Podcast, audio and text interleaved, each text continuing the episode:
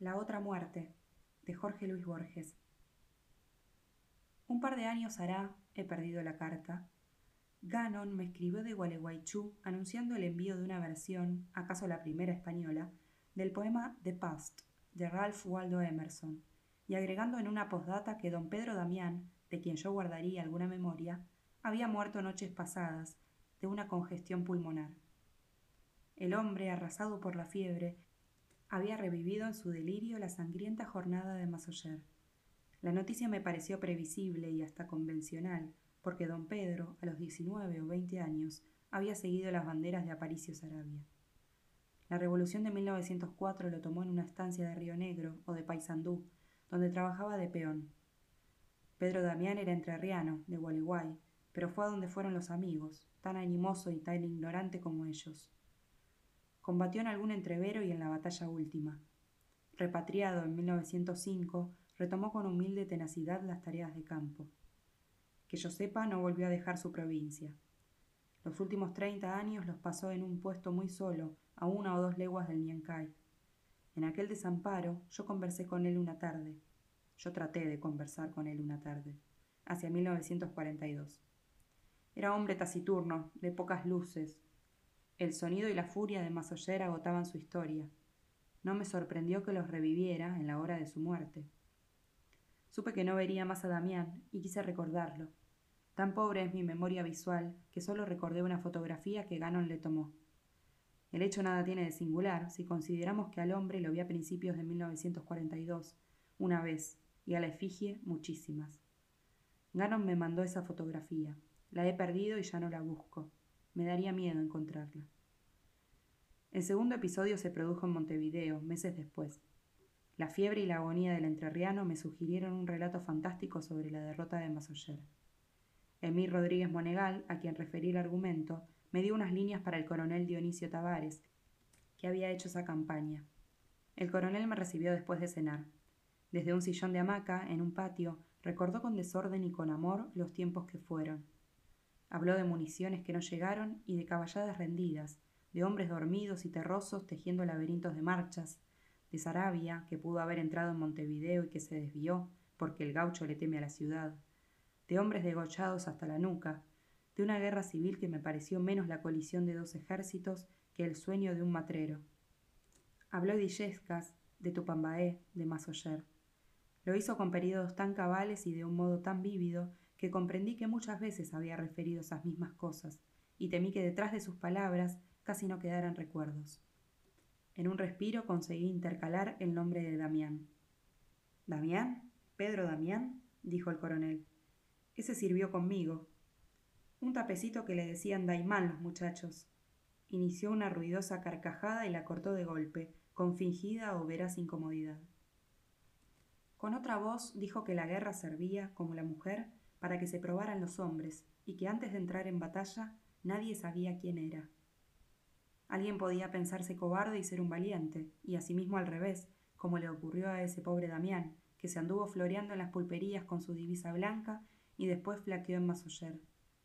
En algún tiroteo con los sumacos se portó como un hombre, pero otra cosa fue cuando los ejércitos se enfrentaron y empezó el cañoneo, y cada hombre sintió que cinco mil hombres se habían coaligado para matarlo. Pobre gurí, que se le había pasado bañando ovejas y que de pronto lo arrastró esa patriada. Absurdamente, la versión de Tavares me avergonzó. Yo hubiera preferido que los hechos no ocurrieran así. Con el viejo Damián, entrevisto una tarde, hace muchos años, yo había fabricado, sin proponérmelo, una suerte de ídolo. La versión de Tavares lo destrozaba.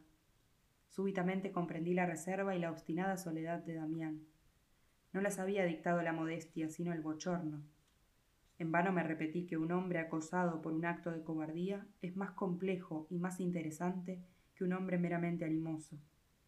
El gaucho Martín Fierro, pensé, es menos memorable que Lord Jim o que Razumov. Sí, pero Damián, como gaucho, tenía obligación de ser Martín Fierro, sobre todo ante gauchos orientales.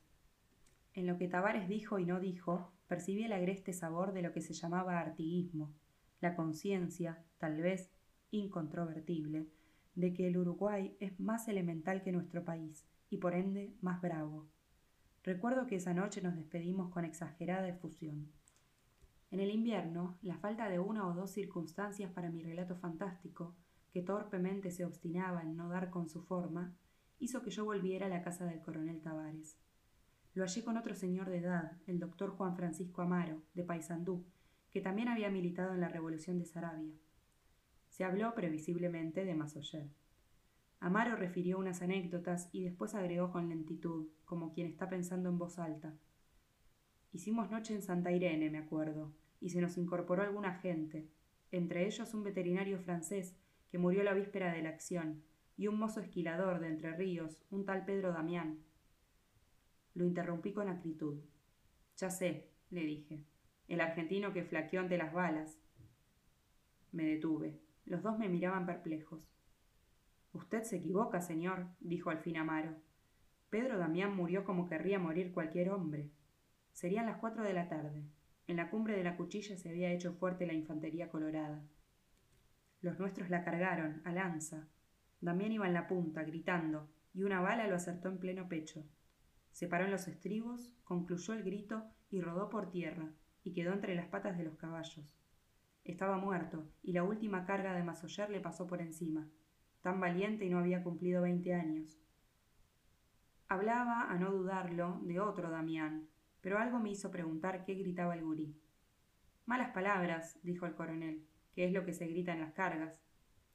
Puede ser, dijo Amaro, pero también gritó Viva Urquiza. Nos quedamos callados. Al fin, el coronel murmuró no como si peleara en Masoyer, sino en Cagancha o India Muerta, hará un siglo. Agregó con sincera perplejidad. Yo comandé esas tropas y juraría que es la primera vez que oigo hablar de un Damián. No pudimos lograr que lo recordara. En Buenos Aires, el estupor que me produjo su olvido se repitió. Ante los once deleitables volúmenes de las obras de Emerson, en el sótano de la librería inglesa de Mitchell, encontré una tarde a Patricio Gannon, le pregunté por su traducción de The Past. Dijo que no pensaba traducirlo y que la literatura española era tan tediosa que hacía innecesario a Emerson. Le recordé que me había prometido esa versión en la misma carta en que me escribió la muerte de Damián. Preguntó quién era Damián. Se lo dije, en vano. Con un principio de terror, advertí que me oía con extrañeza y busqué amparo en una discusión literaria sobre los detractores de Emerson, poeta más complejo, más diestro y sin duda más singular que el desdichado Poe. Algunos hechos más debo registrar. En abril tuve carta del coronel Dionisio Tavares. Este ya no estaba ofuscado y ahora se acordaba muy bien del entrerrianito que hizo punta en la carga de Masoyer y que enterraron esa noche sus hombres, al pie de la cuchilla. En julio pasé por Gualeguaychú. No di con el rancho de Damián, de quien ya nadie se acordaba. Quise interrogar al puestero Diego Avaroa, que lo vio morir. Este había fallecido antes del invierno. Quise traer a la memoria los rasgos de Damián. Meses después, hojeando unos álbumes, comprobé que el rostro sombrío que yo había conseguido evocar era el del célebre tenor Tamberlik, en el papel de Otelo. Paso ahora a las conjeturas. La más fácil, pero también la menos satisfactoria, postula dos Damianes, el cobarde que murió en Entre Ríos hace 1946, el valiente que murió en Masoyer en 1904. Su defecto reside en no explicar lo realmente enigmático, los curiosos vaivenes de la memoria del coronel Tavares, el olvido que anula en tan poco tiempo la imagen y hasta el nombre del que volvió. No acepto, no quiero aceptar, una conjetura más simple, la de haber yo soñado al primero. Más curiosa es la conjetura sobrenatural que ideó Ulrike von Kuhlmann.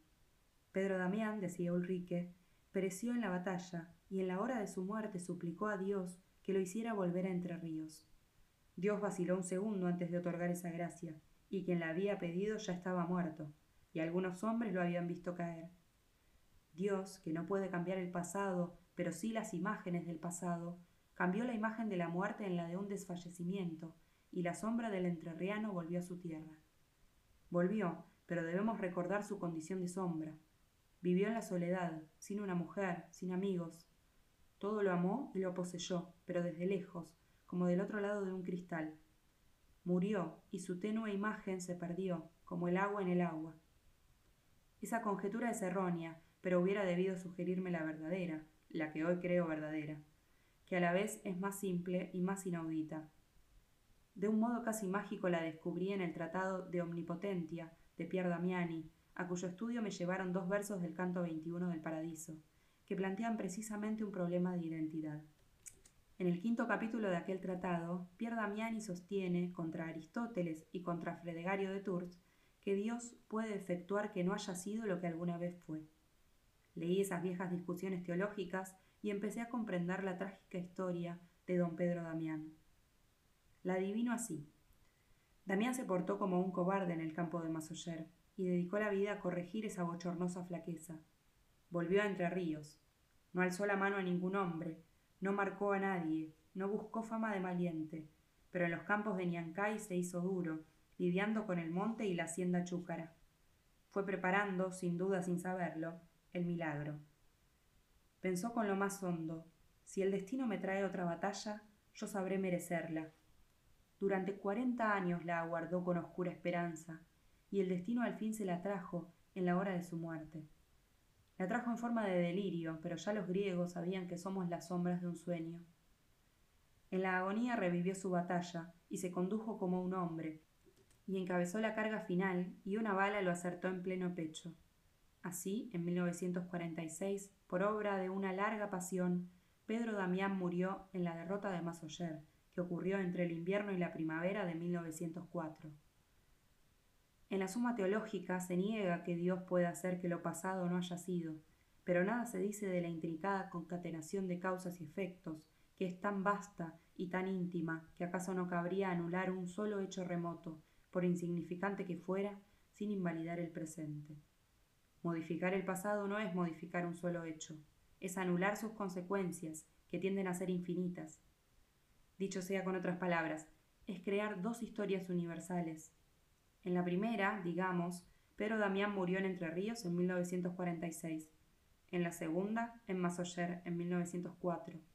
Esta es la que vivimos ahora, pero la supresión de aquella no fue inmediata y produjo las incoherencias que he referido.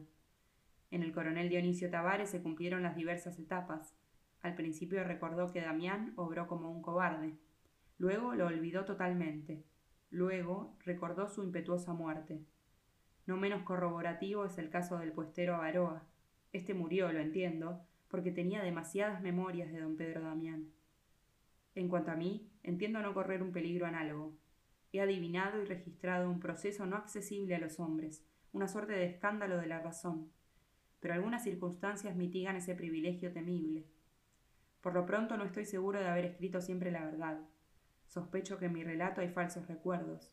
Sospecho que Pedro Damián, si existió, no se llamó Pedro Damián, y que yo lo recuerdo bajo ese nombre para creer algún día que su historia me fue sugerida por los argumentos de Pierre Damián. Algo parecido acontece con el poema que mencioné en el primer párrafo y que versa sobre la irrevocabilidad del pasado. Hacia 1951 creeré haber fabricado un cuento fantástico y haber historiado un hecho real. También el inocente Virgilio, hará dos mil años, creyó anunciar el nacimiento de un hombre y vaticinaba el de Dios. Pobre Damián, la muerte lo llevó a los veinte años en una triste guerra ignorada y en una batalla casera, pero consiguió lo que anhelaba su corazón, y tardó mucho en conseguirlo, y acaso no hay mayores felicidades.